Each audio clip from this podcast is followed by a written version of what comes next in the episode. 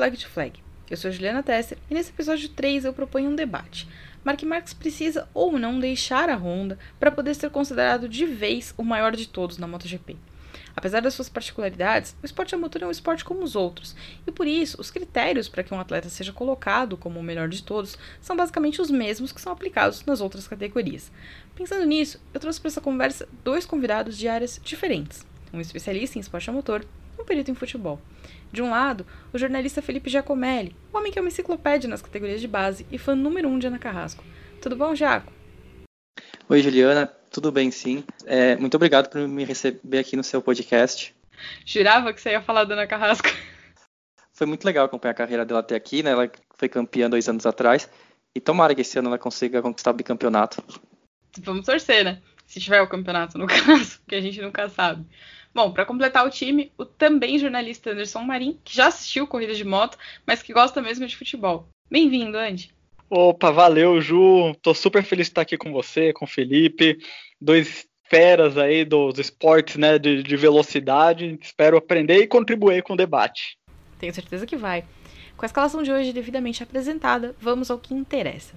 Ainda que não seja o mais comum, não é raro ver atletas que defendem uma única equipe na carreira. Existem exemplos na MotoGP, na Fórmula 1, no futebol e no basquete também. Astro do momento na MotoGP, Mark veste as cores da Honda desde a estreia em 2013. Mas apesar de todos os seis títulos, sempre tem aquela curiosidade para ver como o espanhol se sairia com outra moto. A construtora nipônica, porém, tratou de cortar logo a animação e renovou com 93 até 2024, um contrato maior do que o tradicional na classe rainha do Mundial de Moto Velocidade. Aos 27 anos, Mark ainda tem uma longa carreira pela frente, então tempo não falta para que ele se aventure em outra moto. Mas será que ele precisa? Jaco, quais são as características que você julga necessárias para que um atleta possa ser considerado o maior de todos? Uai, em primeiro lugar são os títulos, né?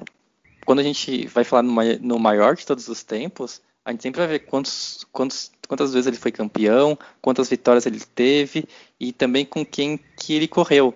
E aí acho que no, no caso do Marques a gente sempre vai comparar com o Rossi, todos os anos até agora que ele correu e ganhou na MotoGP foi contra o Rossi, que também é um outro que entraria na história do maior de todos os tempos. Então, quem falar que o espanhol foi o, o melhor de todos vai ter um bom argumento. Anderson, para você, o que faz um atleta ser o, o, grande do esporte? Eu concordo com o Jaco que tem que ter títulos e não basta ter títulos, tem que ter mais do que qualquer outro. Ele tem que ser um ícone e um inalcançável naquele esporte que ele se propôs.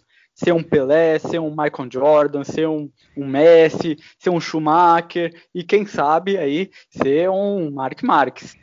Olhando para a história, são poucos entre os 10 com mais vitórias na classe rainha que guiaram por mais de uma montadora. O líder do ranking, com 89 vitórias, é Valentino Rossi, que defendeu três marcas na carreira na MotoGP: Honda, Yamaha e Ducati. Já como Agostini, que venceu 68 vezes, guiou por MV Agusta e Yamaha, por exemplo. Mas Marques, ao menos por enquanto, não está sozinho na lista de pilotos que só colocaram as mãos num único protótipo. Mick Durham só defendeu a Honda, assim como Dani Pedrosa. Kevin Schwantz é outro que só correu pela Suzuki na elite do esporte. Jaco, Durham, Pedrosa, Schwantz são menores por não terem colocado suas habilidades em teste em um segundo protótipo? Não, não, de forma alguma. O, essa identificação com a montadora, ela é, ela é muito antiga na moto. É, é, muito difícil de você pensar, quando você volta no tempo, que, que seria Mick Durham talvez em uma Yamaha, em uma Suzuki, depois em uma Kawasaki. Acho que não, não, eles não são menores por causa disso, eles são menores porque eles consideram menos títulos. No caso do Pedrosa não teve nenhum. Então, só. E também literalmente, né? O caso do Pedrosa ele é menor de altura, né? Menor mas... mesmo. todos os sentidos. Não, mas falando sério, não. Acho que a identificação com a, com a marca não torna o piloto maior ou menor na escala do grandeza no esporte a motor. Andy, você não conhece moto profundamente, mas você conhece o Valentino Rossi. Faz diferença para você que ele tenha corrido por mais de uma equipe ou dá na mesma? como fã, para mim dá na mesma, né? Porque para se, se, eu sou um fã de um atleta, não importa se ele qual qual camisa ou qual montadora que ele tá defendendo, é legal de ver o talento dele em quadra, na pista, em campo, né? Mas é um diferencial você poder ter toda ali aquela acolhida de um time só, né? Você já conhecer exatamente cada detalhe. Acho que isso faz a diferença para ele poder crescer mais. Mas para mim, particularmente, eu não, não vejo problema, não. A história mais recente que a gente tem na MotoGP de troca de equipe é a do Lorenzo, que teve muito sucesso com a Yamaha. Ele demorou para se encaixar na Ducati, não deu nada certo com a Honda, tanto que ele acabou se aposentando. Jaco, você acha que o Lorenzo saiu dessa experiência aí de três montadoras e três histórias tão diferentes, menor do que ele teria sido se ele tivesse parado pela Yamaha? Ah, Ju, é difícil falar. Ele teve as lesões no ano passado que também atrapalharam bastante o desempenho dele. Mas, vamos dizer, o Lorenzo é saudável e nenhuma Yamaha que estava construída para ele ele tinha todas as condições de ter brigado mais com o Marx por títulos nesses últimos anos. Se ia ganhar ou não ia ser muito difícil a gente saber, né? Mas ele foi um piloto que mostrou muito talento desde quando ele chegou na, na, na MotoGP, tanto que a guerra entre ele e o Valentino Rossi é bem conhecida. E acho que na Ducati faltou também paciência, né? Acho que se a Ducati tivesse esperado mais para resolver a, a vida, tinha dado tempo dele encaixar melhor, não? Também, eu não, sei por que a MotoGP, o mercado de pilotos, ele é resolvido muito cedo. A gente, nessa, tudo bem, esse ano a gente está um negócio muito incomum, né? Mas ano passado, o, você já tinha piloto na terceira etapa do ano, já sabia que não ia ficar pro resto do ano. É, não dá nem tempo para ver se vai rolar uma química entre piloto, mecânico, engenheiro e o próprio equipamento né, do longo, ao longo da temporada. Eles são muito apressados mesmo. Só mudou a categoria de esporte, né? Porque no futebol é a mesma coisa, viu? A gente vê o mesmo tipo de problema. É jogador que é contratado, não, não rende em três meses é mandado embora. É treinador que é contratado, não rende em três meses é mandado embora. Então eu já, já me identifiquei aqui, viu? Mas é pior para treinador ou para jogador? Ah, acho que é pior para treinador, viu? Porque o, o treinador ele sempre fica marcado pelo fracasso. Ele pode ser campeão, mas o, vão lembrar do gol do título, da defesa do título, não vão lembrar do treinador. Agora, se é o treinador que rebaixou o clube, é o técnico que estava ali no último jogo e que acabou a, a partida, né? E o, e o time foi rebaixado, aí não, é porque é o time daquele técnico que foi rebaixado, aquele técnico que foi responsável pelo rebaixamento. Então fica muito pior pro treinador. Pro jogador é fila que segue, ele vai para um outro time, acha uma, uma, outra equipe tranquilamente. Agora o treinador carrega muito a marca do fracasso. Alguém tem que levar a culpa, né? Uhum. Ao contrário do que acontece na moto, no futebol, os jogadores têm a oportunidade de defender as seleções nacionais, né? Mas nem sempre eles conseguem, nesses times, o mesmo desempenho. O caso do Messi, por exemplo, ele é sempre muito criticado pela atuação na Argentina não ser a mesma atuação do Barcelona.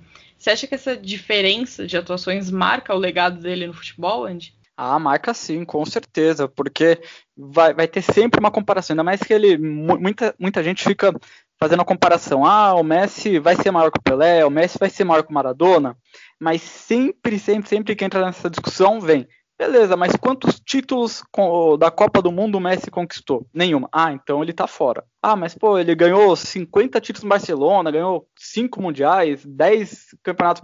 Não, mas não ganhou a Copa do Mundo, então esquece, ele não vai ser o melhor da história se não ganhar uma Copa do Mundo. Então é um peso que ele tem carregado e se se aposentar sem o título da Copa do Mundo, dificilmente ele vai poder entrar de verdade na briga pelo título de melhor jogador de toda, de toda a história do futebol. Bom, no ano passado a gente viu o Mick Durham deu uma entrevista para o site da MotoGP e ele falou que é bobagem pedir que o Max corra com outra moto. Na visão dele, se os rivais dizem isso, é porque eles já sabem o quão forte o Marques é na moto e fora dela. Então eles estão tentando parecer melhores. Giacomo Agostini também disse esses dias que ele não precisa mudar de moto para provar o valor dele, já que ninguém pode dizer que o Marques vence por conta da Honda, né? Que é o punho dele mesmo que faz a diferença. Na Fórmula 1, a gente tem o Lewis Hamilton, que também é ex-campeão como Marques, e ele conquistou um título pela McLaren em 2008 e os outros seis pela Mercedes a única da, da, história da Fórmula 1, né, é muito mais incomum do que na moto ter pilotos que só fizeram a carreira inteira com uma montadora. Na lista dos 10 com mais vitórias, só o Jim Clark fez todas as nove temporadas dele na Fórmula 1 com uma única equipe, que foi a Lotus. Já que você acha que alguém questionaria a capacidade do Hamilton se ele tivesse conquistado as 84 vitórias, 151 pódios, 88 poles e seis títulos correndo ou só pela McLaren ou só pela Mercedes? Ai, nossa, mas com certeza. Acho que quando, mesmo quando a gente fala, tem um piloto ali, ele não é muito conhecido, ele chama Ayrton. Ele conseguiu os três títulos dele pela McLaren. E aí o. Mas a, a, discussão é a mesma. As pessoas vão falar, ah, mas ele ganhou pela McLaren, porque a McLaren era a melhor equipe. E, e os, os, fãs mais ortodoxos iam falar, não, não tem nada a ver. Ele podia ser com a McLaren, mas podia ser sido por, por outra equipe. E como a gente está falando de campeonatos, né, tanto a MotoGP como a Fórmula 1, em que você tem a participação de, de montadoras, então elas constroem o, o, próprio equipamento, sempre vai ter esse, esse espaço de falar a pessoa ganhou porque o equipamento dela era melhor, não porque o talento dela sobressaiu. E aí você vê inúmeros fãs que vão sempre falar que o piloto favorito deles, independentemente de ser brasileiro ou não, ele ganhou porque fez leite de pedra.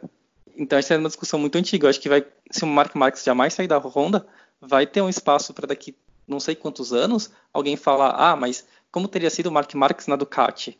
O que talvez pegue mais a favor do, do Marques é que quando a gente olha ano passado, por exemplo, é, todas as corridas que ele terminou, ele foi o primeiro ou o segundo colocado. E aí outro cara da onde que estava? O Lourenço mal conseguia pontuar. Então, claro que tinha um Lourenço lesionado, mas eles não estavam no mesmo ritmo. Então aí também tem o talento do Mark Marques que está sobressaindo nesse momento. Você acha que o equipamento não é tão primordial na moto quanto ele é na Fórmula 1 ou você vê mais ou menos o mesmo nível? Ah, eu acho que é o mesmo nível. O, acho que casou, né? O, estilo de pilotagem do Marques com o tipo de moto que a Honda desenvolveu. Mas você pega o, o Dovizioso, ninguém esperava que ele fosse tornar esse grande piloto nos últimos anos. E parte disso foi um bom desenvolvimento da, da Ducati no equipamento. No futebol, o Rogério Ceni fez 11 partidas pelo Sinop, mas a carreira dele mesmo as pessoas conhecem pelo São Paulo, onde ele é ídolo da torcida. Você acha que ele teria um reconhecimento maior se ele tivesse defendido outras cores, apesar dele ter feito 131 gols, ter quase duas dezenas de títulos, tudo com a camisa tricolor? Você acha que seria uma história diferente se ele tivesse experimentado outras equipes? Ah, acredito que não, viu? Principalmente porque ele ainda tem um, um, detalhe, né? Que ele conseguiu ser campeão mundial com o São Paulo e ainda sendo um dos protagonistas, né? Ele fez uma defesa maravilhosa no, no jogo contra o Liverpool. Então ele conseguiu ter um reconhecimento mundial com isso. Mas ele, ele, ele talvez tivesse um reconhecimento maior mundial é, no, no, sentido de ser conhecido, mas não de ser reconhecido como um ídolo, como, como, ele, como ele é hoje por ter feito o que fez no São Paulo. Acredito que se ele tivesse tomado uma decisão de ter saído do São Paulo em algum momento, talvez ele não chegasse ao final da carreira dele com o status que ele tem perante o mundo do futebol que ele conseguiu construir até hoje. Mas ficou a curiosidade de ver o que ele faria no gol de outro time? Ah, sim, sim, ficou a curiosidade não só dele, né? É, nas discussões de futebol, muita gente fala, ah, quero ver o Messi fora do Barcelona, né? Porque o Barcelona joga montado para ele. Quero ver quando ele sair do Barça, o que, que ele vai fazer. Quero ver como que vai ser ele jogando no Manchester, jogando no Real, jogando no Juventus, né? Então tem esses questionamentos, sim, e talvez é, o fracasso aí com a seleção da Argentina é, reforce isso, né? De que ele consiga ser o melhor do mundo jogando num esquema que o favorece. Agora, quando ele tem outros atletas que não estão ali treinando com ele a maior parte do ano, não estão convivendo com ele a maior parte do ano, só em alguns momentos, aí o rendimento cai e aumenta esse questionamento. Será que ele realmente é tão bom assim? Será que ele realmente merece o título de melhor da história? Então, acho que vai nesse caminho aí grande rival do Messi na atualidade é o Cristiano Ronaldo, que já defendeu mais de uma equipe, né? Você acha que o Cristiano é melhor do que o Messi por ter enfrentado desafios diferentes?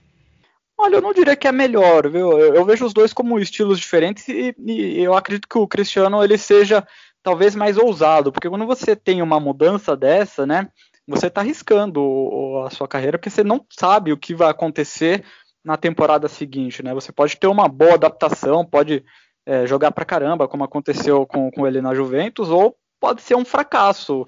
A gente vê aí, por exemplo, o Griezmann, que é um atacante francês, teve um baita destaque na Copa do Mundo, ele era ídolo no Atlético de Madrid, todo mundo aí é, acreditando que ele pudesse realmente disputar o prêmio de melhor do mundo em pouco tempo, e quando ele foi para o Barcelona, a estrela dele apagou. Foi ofuscado e ele não é nem sombra do, do, do, jogador, não tem nem sombra do status que ele teve de quando ele estava no, no, Atlético de Madrid. E para nós brasileiros, o exemplo maior também é o Neymar.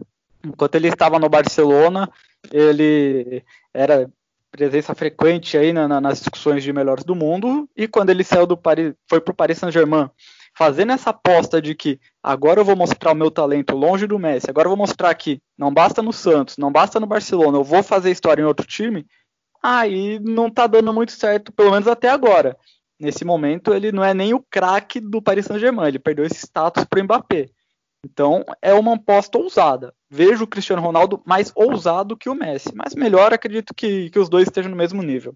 Dá para traçar um paralelo entre o Neymar e o Lorenzo? Foi muito bem numa equipe. Talvez no, o Neymar não tenha demorado tanto para se ajustar ao Barcelona quanto o Lorenzo demorou para se ajustar na Ducati.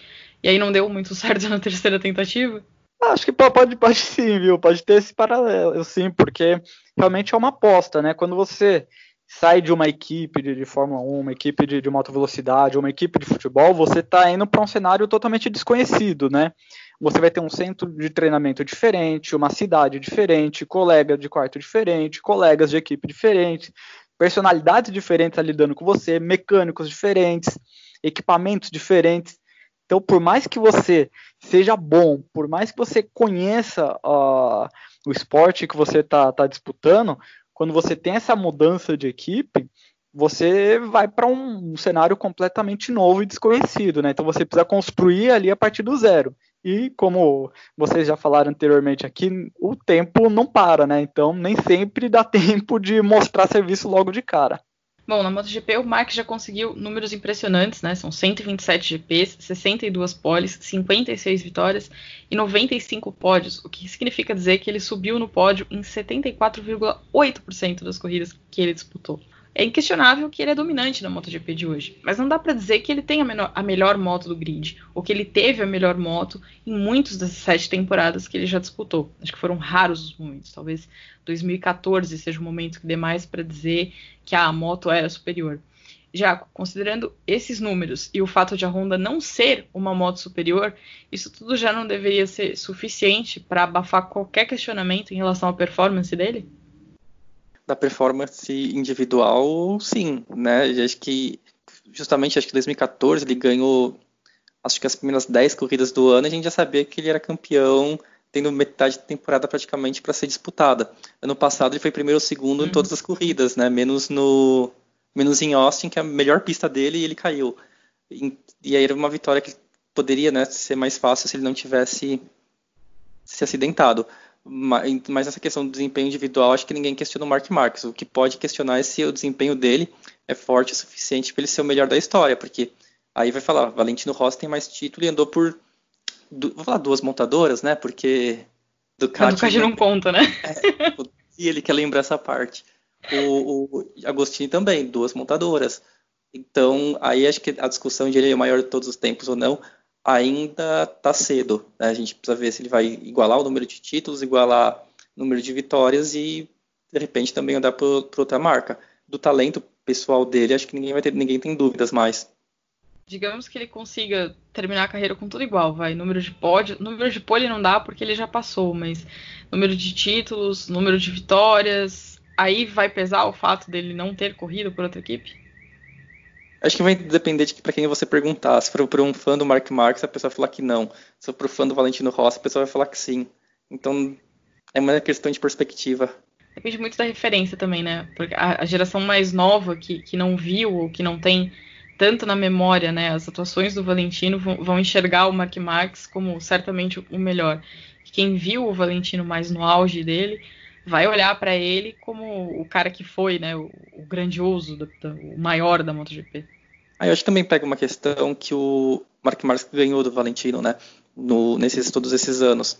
E aí quando você volta na época do Valentino Rossi, abre um pouco a questão de falar com quem que ele estava correndo. O, o, os principais adversários dele muitas vezes não tinham nem apoio de fábrica, né? O Gibernot correu muitos anos com, com moto privada. O Max Biaggi também não foi o, a carreira dele não foi também auge durante todo o tempo do, do Valentino Rossi, o Max Piatti não estava no auge, né? Ele teve ótimos anos, claro, mas outros também não foram tão fortes. Teve anos com, com o Melandri lutando pelo título também, então dá para questionar com quem que eles correram. Mas acho que daí também vem a aposta dele de ter trocado a moto dominante, que era a Honda, para uma moto que, quando ele foi para a Yamaha, era uma moto que ninguém queria, né? Então, mas eu acho que isso é um pouco que a gente lembra porque a gente assistiu essa época mas daqui a alguns anos, talvez a pessoa vai falar, nossa, ele só andou por moto boa, era Honda, olha, a Honda era excelente, depois foi para Yamaha, que era excelente, depois foi para Ducati, que a Ducati também tinha uma ótima época. Ninguém vai lembrar das dificuldades, quem for ver os números frios. Talvez a gente olhe hoje os números frios, por exemplo, do Mick Durham, a gente vai pensar, ah, mas na, em tal temporada ele também não teve um equipamento tão bom quanto os números parecem sugerir. E hoje mesmo, né? Se, se, as pessoas olham a Ducati de hoje, as pessoas não lembram o canhão que era a Ducati quando ele pegou, né? A, a moto foi completamente transformada depois que ele saiu. E a, a moto de hoje não lembra em nada aquela que ele guiou. A do Vizioso agradece. Mas trabalhou bastante para isso também. Andy, se um jogador conquistasse a Liga dos Campeões ou a Libertadores, por exemplo, seis vezes em sete tentativas consecutivas, defendendo sempre a mesma equipe, ele teria de trocar de uniforme para provar o talento dele, a capacidade dele? Ah, a gente sempre tem essa discussão, né? De, pô, ele tá só, só se dando bem porque tem uma equipe boa, tem os companheiros bons, né? Então sempre tem essa, essa discussão. E quando o atleta troca de equipe, se ele fracassa, então, pô, era porque a equipe estava boa. Se ele é, consegue mais um título, ah, legal, então ele era bom pra caramba, né? É, o Pepe Guardiola, o técnico, ele passou por isso, né? Ele teve um auge no Barcelona, conseguiu vários títulos, depois foi para o Bayern de Munique, já teve alguns questionamentos, chegou no Manchester City e foi mais questionado ainda porque ele não consegue mais ganhar a Liga dos Campeões, não consegue mais chegar à final. E aí o que era o melhor técnico do mundo agora já, olha, é, ele é bom, ah, tem isso, tem aquilo, talvez seja bom em pontos corridos, talvez seja bom por esse motivo, e aí já começam os questionamentos. Mas eu queria também trazer uma outra dúvida aqui, vocês falando sobre o, o, o, os concorrentes, né? Até que ponto em que os outros concorrentes não estão tão bem, justamente por causa de, do talento desse, desse piloto. Vocês estavam falando do Max Biaggi, né, do Valentino Rossi, o quanto que a supremacia do Valentino Rossi não ofuscou o, os outros os outros rivais, né? A gente vê o, o Lewis Hamilton na Fórmula 1, o quanto que o talento dele não ofusca o, os outros rivais, um Bottas, um Verstappen, o quanto que também não tem esse ponto, assim, sabe? Que a gente gosta às vezes de, de ficar falando, pô, mas tá competindo com quem? Tá competindo com quem? E realmente, será que não é o fato do cara ser tão bom, tão diferenciado, que o, o faz ele ter essa, essa supremacia, essa dominância sobre os outros? É uma, é uma boa questão essa, porque, de fato, na, na, acho que quando a gente pensa um pouco na, na Fórmula 1, o, a gente viu nesse comecinho agora de 2020 o Sebastian Vettel ter saído da Ferrari e ele é odiado assim pela, pelos fãs de Fórmula 1. E as pessoas esquecem que nem 10 anos atrás ele foi tetracampeão. Então ele foi realmente ofuscado pelo Lewis Hamilton. Quando a gente fala da MotoGP, eu acho que na questão do, do Valentino Rossi, quando ele saiu da Honda e foi para a Yamaha, não é que a, a, Honda não se transformou no, no segundo adversário dele. A, a, Honda desabou, assim, não existia. As pessoas esqueciam, não vou dizer esqueciam, mas a, a equipe entrou numa crise tremenda. Então aí abria um pouco espaço para questionar que quem que eram os, os adversários dele, se o, o grande, que a grande força era a Honda antes e não teve nesses primeiros anos tanta capacidade de brigar. Mas, mas é, é, esse é um bom argumento mesmo. E eu acho que a situação do, do, Valentino pega um pouco, porque ele sempre foi muito de, de enxergar o, o, rival de uma maneira que, assim, o Gibernal, por exemplo, teve um dia que o Valentino decidiu que, ok, ele não vai vencer mais. E ele efetivamente não venceu mais. Porque ele também tinha esse lado de teimosia, sabe? Não vou perder para esse cara e ele não perdi pronto. E eu acho que no caso do Marques, eu acho que o grande problema do Marques é que além dele ter muito talento, ele é um cara muito inteligente. Porque se a gente olhar para que o problema para os outros, né, pra gente tá ótimo. Mas se a gente olhar para aquele menino que estreou em 2013, ele não é mais o mesmo piloto. A cada ano ele chega com, com, uma versão nova, e aí o que faltou em 2013 ele aprendeu para 2014, o que faltou em 14 ele aprendeu para 15. 15 foi o pior ano dele até aqui, ele certamente voltou infinitamente melhor em 16, e ele vai fazendo isso sequencialmente. Então eu acho que o Marx tem um, um, também um papel muito forte nisso de, de, destruir os companheiros de equipe, né? E, e os companheiros de categoria. No caso da Honda, eu acho que enquanto a Honda era desenvolvida pelo, pelo Dani Pedrosa, era uma moto que ia mais para todo mundo. A partir do momento que a Honda entregou o desenvolvimento da RCV para o Mark, aí ficou uma moto muito para ele, uma moto que os outros não conseguem guiar. E eu acho que isso seria um problema para a Honda se um dia ele decidir sair fora, porque ela tem uma moto hoje que não dá para os outros, né? O, o, Pedrosa, muita gente debate isso, ah, o Pedrosa não era tudo isso.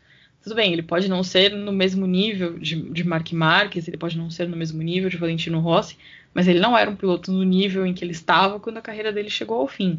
O Lorenzo era um piloto muito melhor do que ele se mostrou na Honda.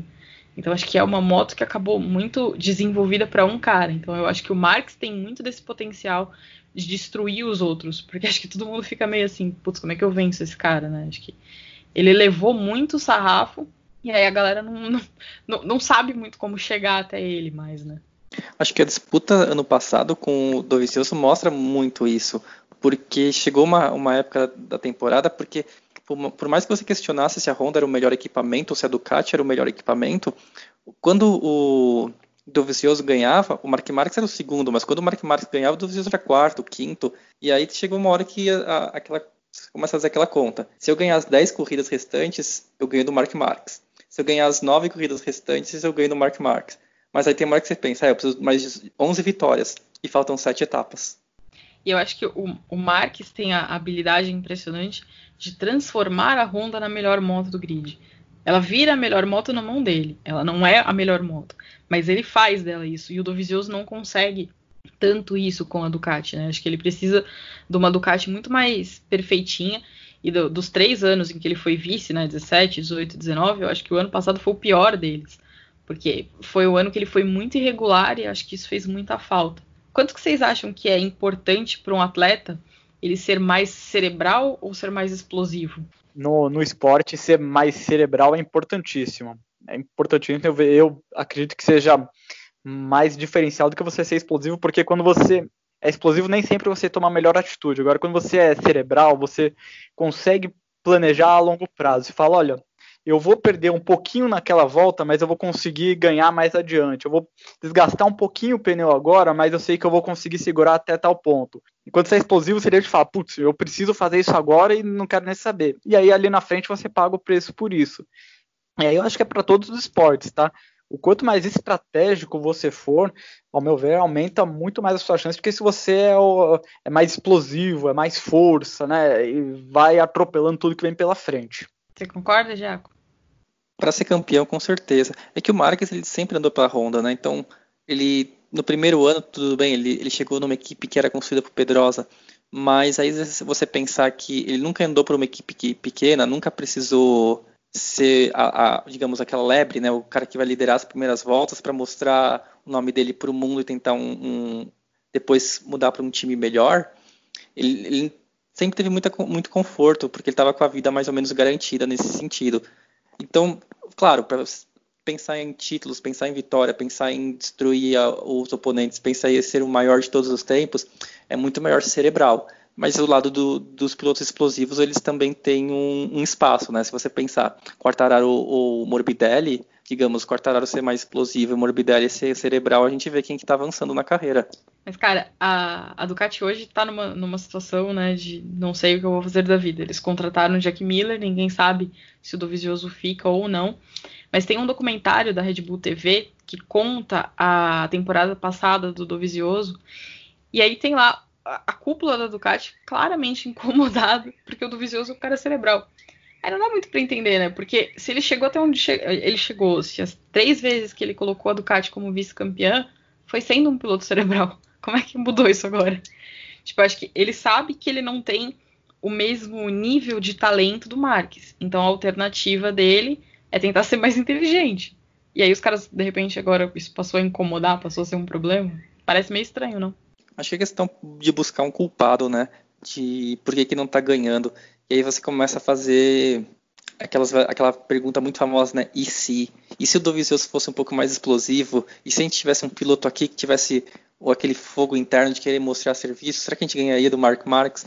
Mas o, mas você colocou muito bem, né? O, o Dovizioso foi responsável por essa transformação que a Ducati passou. E se, eles, se a Ducati brigou pelo título é, 2017, 2018, vamos falar de 2019, que foi um atropelo total, foi muito também por conta do desempenho do italiano. Sim, mu muito por conta dele, por conta da inteligência dele, do jeito dele ver as corridas. E é, é muito estranho, é claro que talvez se o Max estivesse em cima da Ducati, o jejum já teria acabado. Mas não, não significa que. Eu acho que o Marques é um talento muito especial para as pessoas quererem fazer esse tipo de comparação, né?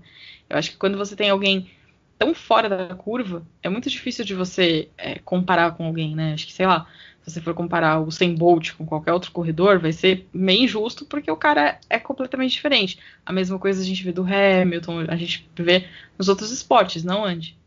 Sim, sim, e aqui tem um ponto interessante também.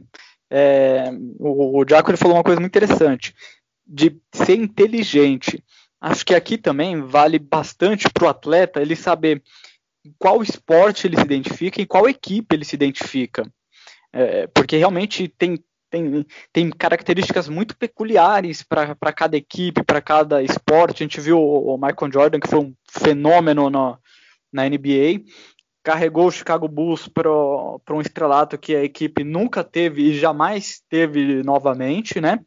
Mas que foi ali arriscar um pouquinho no beisebol e não foi tudo isso, né? A gente tem é, exemplos de jogadores que estavam brilhando em alguma equipe e quando mudaram para um tipo totalmente diferente de futebol, novamente fala aqui do Griezmann. Ele jogava no Atlético de Madrid, que é uma equipe montada mais defensivamente, né? Uma equipe mais de, de contra-ataques, né? Tinha a sua técnica, mas era uma equipe mais defensiva. E quando ele foi para o Barcelona, que é um, um, clube que joga mais ofensivamente, quer fazer 50 gols na, na partida, ele não conseguiu se encaixar. Então, até que ponto que valeu essa mudança para a carreira dele? Se ele estava é, encaixado no, no, numa equipe que tinha o, o, estilo de jogo que combinava com o dele, quão inteligente ele foi de mudar para uma equipe que tinha um, um, tipo de futebol totalmente diferente do que ele estava acostumado e do que ele rende bem, né? Acho que essa questão de ter inteligência para saber tomar as decisões de qual equipe que ele vai disputar, onde que ele vai se colocar, acho que isso também influencia muito para que ele possa crescer e realmente se tornar, para qualquer atleta, né, se tornar um ícone, se tornar uma lenda. É, a gente vê isso muito no, no, Acho que em todos os esportes mesmo, né? Às vezes o atleta é mais seduzido por dinheiro ou vai tentando é, conseguir uma coisa que às vezes fica muito mais difícil de alcançar, né? Então acho que ele tem que conhecer bem as qualidades dele, as qualidades de para onde ele está indo e ver se, se tudo isso se encaixa, assim. Acho que talvez o grande exemplo do, do, esporte a motor mesmo, mais recentemente, seja o próprio Lorenzo, né, Jaco? Ah, o, o Lorenzo ele saiu de uma Yamaha que estava sendo que era construída para ele, né? E dá para colocar os dois os dois pesos, né? Se pensar, ele poderia ir para uma Ducati e aí mostrar que não era a Yamaha que fazia ele tão bom, ou se ou ele ficar na Yamaha e de repente fazer é, ser ele, né, o principal adversário do Mark Marques, não do Vicioso por todos esses anos. Ah, para ele não deu certo. Acho que a gente tem outros exemplos que a gente consegue pensar. O Johan Zarco de, de ter ido para KTM, o deu muito certo. O, o, o Spragarok tá fazendo o caminho contrário agora. O Paul, né? O, uhum. A gente consegue ver hoje. Dizer, no caso do, do Spragarok, a gente vai descobrir ano que vem. Mas no caso do Lourenço, a gente consegue ver que talvez a, a ter saído da Yamaha por, por, ou por buscando um desafio ou buscando dinheiro não foi a melhor escolha que ele fez. Eu gostei muito que você citou o Zarco, porque eu acho que o Zarco é um ótimo exemplo de que não necessariamente alguém precisa trocar de equipe para ter sucesso. Porque o Zarco estava muito bem onde ele estava, né? Correndo com uma Yamaha, ele ia bem, ele foi destaque desde que ele entrou no campeonato. Aí ele aceitou a proposta, e tudo bem, foi, foi tudo errado nessa negociação, né? Porque o empresário dele fechou muito cedo, parece que ele não tinha muita noção do que ele tinha na mesa, mas aí ele aceitou um desafio de correr por uma equipe de fábrica ele basicamente não durou seis meses.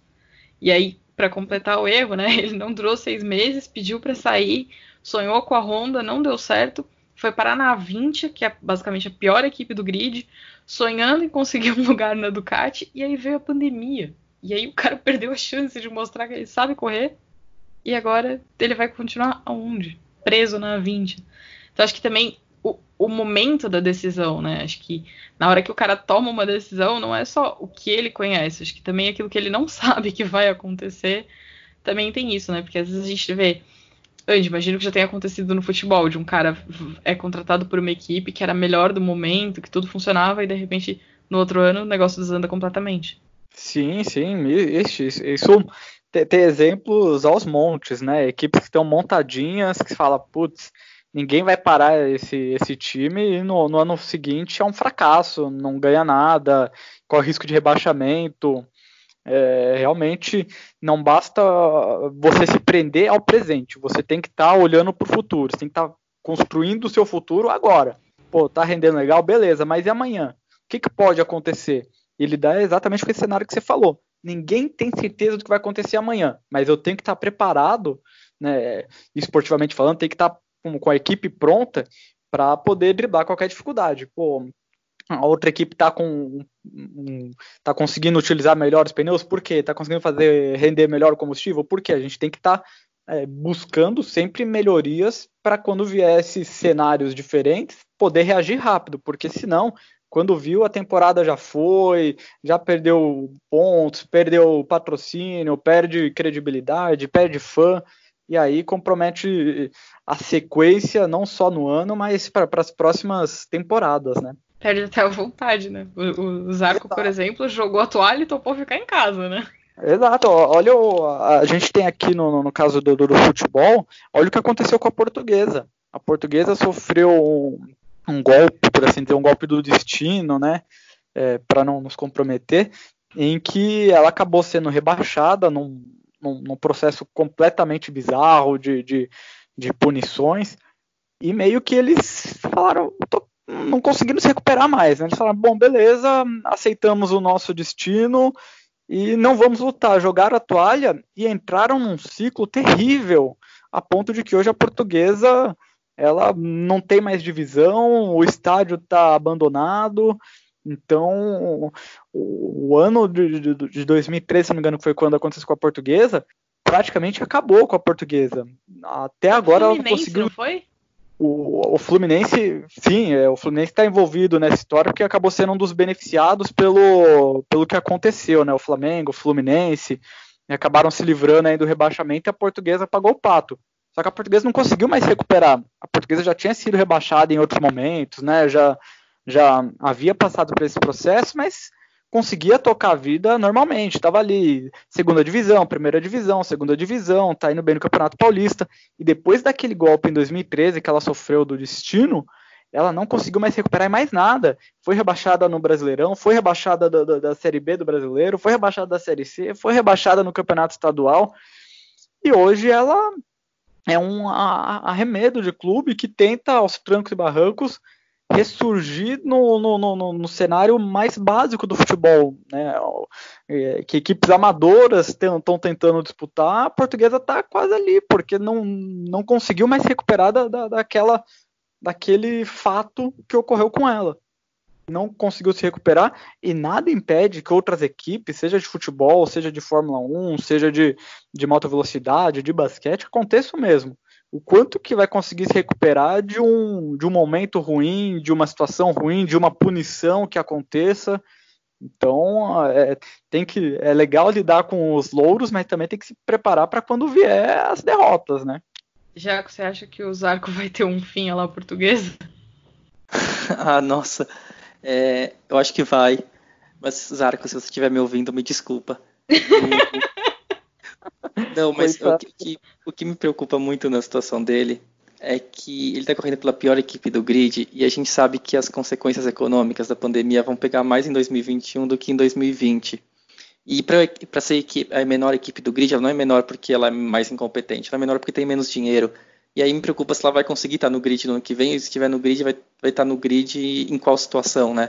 Então, a situação do Zarco, eu acho que é muito preocupante. É, e aí a gente pode ver ele ter esse caminho da portuguesa, de repente, de não vai ser rebaixado né, para uma segunda divisão, porque não existe uma segunda divisão na moto, mas de repente no que vem precisar correr numa Moto 2, numa Superbike, não desmerecendo esses campeonatos, mas enfim, porque aconteceu, né? Escolhas ruins dele misturado com uma crise econômica e uma crise de saúde que ninguém no mundo conseguiria imaginar que ia acontecer ninguém esperava, né? As coisas para ele não, não aconteceram no, no, no, momento certo. Acho que o próprio Alex Marques também não deu certo, né? Eu, eu comentei no, no, episódio passado do quanto a, pandemia teve gente que foi favorecida por ela e o quanto teve gente que não foi, né?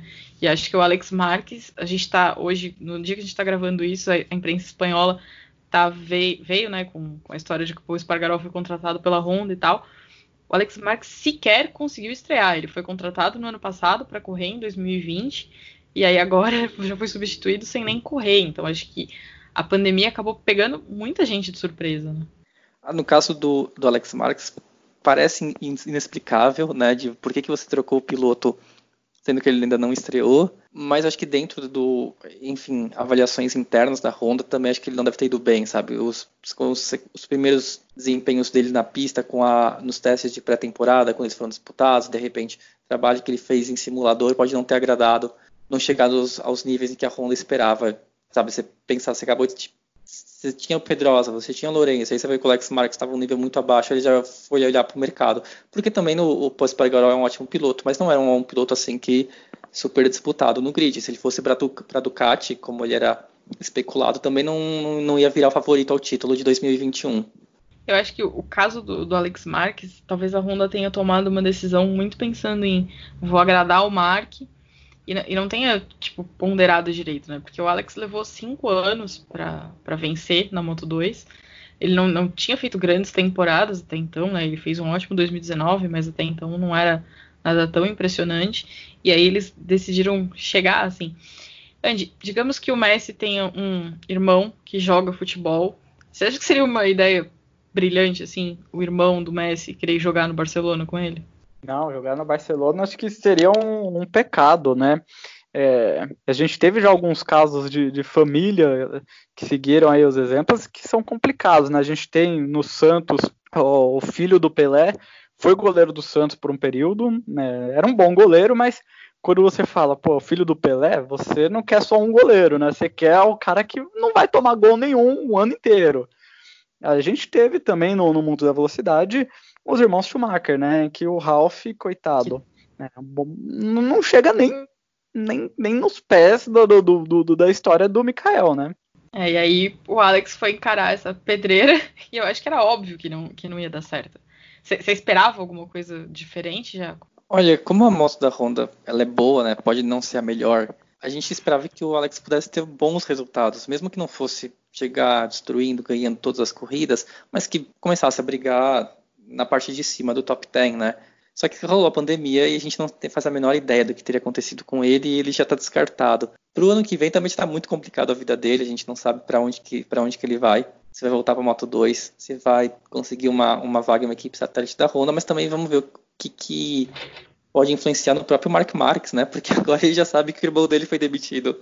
E é, pode e tá preso o... por um contrato de quatro anos, né? A Honda foi genial, né? Ela agradou ele, daí deu um contrato enorme pro menino e agora, ah, tó, deixa seu irmão em casa. Olha, se foi, se foi um, uma recompensa por toda essa lealdade que o Mark Marques tem com a Honda, foi um presente de grego e tanto, né? Né? Acho que eles não entenderam muito bem o conceito de presente, mas tudo bem. Bom, pra gente terminar, Jaco, o que, que ainda falta o Mark Marques provar na MotoGP? Faltam dois títulos, né? Ele tem seis, o, o, e os outros, o Rossi e o Agostini ganharam mais que ele, então ele precisa igualar e passar. É, 2020 ele tem a chance de igualar os, 8, né, os 9 do Valentino, né, porque ele tem um na, na 125, um na Moto 2. Para chegar no Giacomo vai precisar chegar a 15. É sempre muito difícil, mas do Marques a gente nunca duvida, né? Vai que dá. Ele ainda é novo, então você acha que dá para chegar nesse número de 15 títulos? Porque o Agostini fez 15, mas na época podia disputar em mais de uma categoria, né? Então era como se o Marques hoje pudesse correr ao mesmo tempo em MotoGP e Moto2. Então precisava de menos tempo para conseguir somar tudo isso. Você acha que ele chega em 15? Olha, é muito difícil falar porque é novo, mas não dá, porque o, o, o Mark Marques é novo, então daria tempo, sim. Até porque ele tem um contrato muito longo com a Honda. Mas tem que ver também a questão da motivação, né? Porque ele vai fazer. No fim desse contrato, ele vai estar 12 anos fazendo a mesma coisa, conhecendo as mesmas pessoas, indo na mesma pista. Então, é muito difícil para um atleta manter em alto nível por tanto tempo e sem mudar a carreira dele. Então, acho que agora ele está no auge, a gente está vendo o Mark Marques que está pilotando cada vez melhor, mas a gente talvez tenha também a gente comece a ver a decadência dele no, daqui a algumas temporadas. Até porque ele sempre teve sorte, né, digamos assim, com as lesões que ele sofreu, né? porque apesar dele cair muito, ele nunca sofreu nenhuma lesão, assim, ele teve uma lesão importante no olho, que quase encerrou a carreira dele, mas não, acho que foi o momento mais assustador da carreira, mas ele não teve grandes lesões para manter ele fora de combate por muito tempo e tal. Então, acho que isso também conta a favor dele, né? Ah, diziam que estava lesionado, né, no, entre o fim do, da temporada passada e o começo desse ano, que atrapalhou um pouco o desempenho dele na, na pré-temporada. Mas aí que, que a gente volta aquele assunto. A pandemia ajudou umas pessoas, atrapalharam outras. E, e aí ajudou ele a se recuperar. Sim, porque ele tinha passado por uma cirurgia no ombro, ainda precisava de, de, de recuperação, né? Se tivesse começado a temporada no Qatar dentro do previsto, ele ainda não estaria 100%. E aí, acho que um, talvez ele tenha sido um dos grandes beneficiados, junto com o André Anoni, né? Que está aí suspenso por doping, tentando reverter a suspensão, então o tempo também está a favor dele. Andy, você é Santista. Pelé seria menos importante ou ele seria menor para a história do futebol se ele não tivesse jogado pelo Cosmos, ainda que no fim da carreira e tudo mais? Ah, não, acho que ali a passagem dele pelo Cosmos foi é, é uma coisa que não, não, não, não, impactou em nada a carreira dele, nem, nem pro bem nem pro mal. Todo mundo já sabia que ele estava já para se aposentar, estava indo para ganhar uma grana. Então acho que a decisão dele de, de jogar no Cosmos por alguns anos não, não, não chegou a causar qualquer impacto na imagem dele, não, viu? Não fez a menor diferença, né? Se ele tivesse ficado só em uma equipe a vida inteira, ninguém ia notar que não aconteceu. Exato, não, não, não teria feito diferença alguma. Se ele tivesse se aposentado ali no Santos, falar, parei, não vou mais jogar agora, teria tido o mesmo efeito. Talvez ele só estivesse um pouquinho menos endinheirado, né? Porque ele ganhou uma graninha boa indo pro Cosmo, mas pro Pelé acho que não fez diferença nenhuma, não. Acho que é aí que é a grande vantagem, né? Quando você chega no fim da carreira, você pode fazer uma poupança em outro time, em outra equipe, e aí, aí vale a pena. Então, aí, aí depende também, né? É, do, do, de para onde que você está indo, o que você está fazendo com sua carreira. É, eu vejo o Rivaldo, por exemplo, eu fico com dó, porque ele acabou ele saiu do, do, Barcelona, teve passagem por Milan, passou pelo São Paulo e ele acabou defendendo alguns clubes que parava e pensava, poxa, você não tá ficando mais rico com isso, você não tá mais é, jogando aquele futebol, né, da década, final da década de 90, começo dos anos 2000, você não precisa mais disso, cara. Vai descansar, vai se preservar, você não precisa mais desse ponto, né? Então acho que tem, tem alguns pontinhos aí para se observar, né? Até, onde que você vai. E jogar no Cosmos ali dois anos, beleza. Agora jogar no Cosmos, aí vai jogar na Índia, vai jogar na China, vai jogar não sei onde, vai jogar no time da quarta divisão, mas acho que você acaba é, arriscando assim um, a credibilidade da sua carreira, por mais que as equipes sejam idôneas, sejam um, é, equipes com, com, credibilidade, mas poxa, você jogar no Real Madrid, no Barcelona, no, no, no Juventus é uma coisa. Agora você aí disputar a quarta divisão do Campeonato Paulista e disputar a segunda divisão do Campeonato Carioca é um outro nível, né, gente? Então acho que você pode preservar ali a sua carreira e, e vai descansar e curtir os louros, né? Vai curtir os benefícios do que você plantou. Porque também cai naquilo que a gente falou no começo, né? As pessoas ficam com a memória daquilo que elas viram mais recentemente. Então talvez uhum. as pessoas não se lembrem do, do Rivaldo que jogou Copa do Mundo e tal. Vai lembrar do Rivaldo que jogou no time pequeno, né? Exatamente, exatamente. Essa molecada de hoje em dia dificilmente lembra do rival do Barcelona, vai lembrar do Rivaldo que não conseguiu render bem no São Paulo, que teve problemas como presidente do Mojimirim. Então, é, às vezes as pessoas arriscam aí um pouco a imagem que foi construída com tanto sacrifício, uma coisa que para nós de longe fala, pô, você não precisava disso, né, cara? Você podia estar tá curtindo piscina, né? Vai lá curtir a piscina, vai curtir uma festa, vai viajar o mundo inteiro precisa desse estresse, não. Verdade. Bom, Mark já disputou 12 temporadas no Mundial de Moto Velocidade. Ao longo desse tempo, ele conquistou 8 títulos, um na 125, um na Moto 2, 6 na MotoGP. E já mostrou o suficiente de seu talento para que ninguém duvide que ele está entre os grandes da história do esporte. Claro, se ele fizer a carreira toda na Honda, a gente vai ficar com curiosidade do que ele teria feito com uma Ducati, uma KTM ou qualquer que seja a moto. Mas não vai deixar dúvida em relação ao talento dele. Eu espero que esse crossover entre moto e futebol tenha contribuído para o debate. Afinal, se ninguém está precisando que o Messi deixe o Barcelona para a gente ter certeza do talento dele, por que, que o Marx precisaria passar por isso, né? Jaco, muito obrigada por aceitar meu convite. Ah, Ju, foi um prazer, muito bom discutir aqui hoje a carreira do Mark Marques e se aí a gente vai no futuro dizer se o Mark Marques ele foi o Messi da MotoGP ou se o Messi que foi o Mark Marques do futebol, né? Gostei dessa. Acho que eu fico com o Messi sendo o Marcos do futebol. Andy, muito bom te reencontrar depois de tanto tempo. Genial, Ju, obrigado, viu? Sucesso aí no, nesse novo projeto. Jaco, foi um prazer estar aqui com você também. Obrigado aí pela oportunidade. Antes de terminar, eu quero deixar meu agradecimento ao meu amigo Pedro Henrique Marum, que foi meu consultor para assuntos futebolísticos na elaboração do roteiro desse programa. Valeu, P. Se você quiser conversar sobre esse episódio ou dar sugestões para os próximos, é só me procurar lá no Twitter. Eu fico por aqui, obrigada pela companhia e até o episódio 4.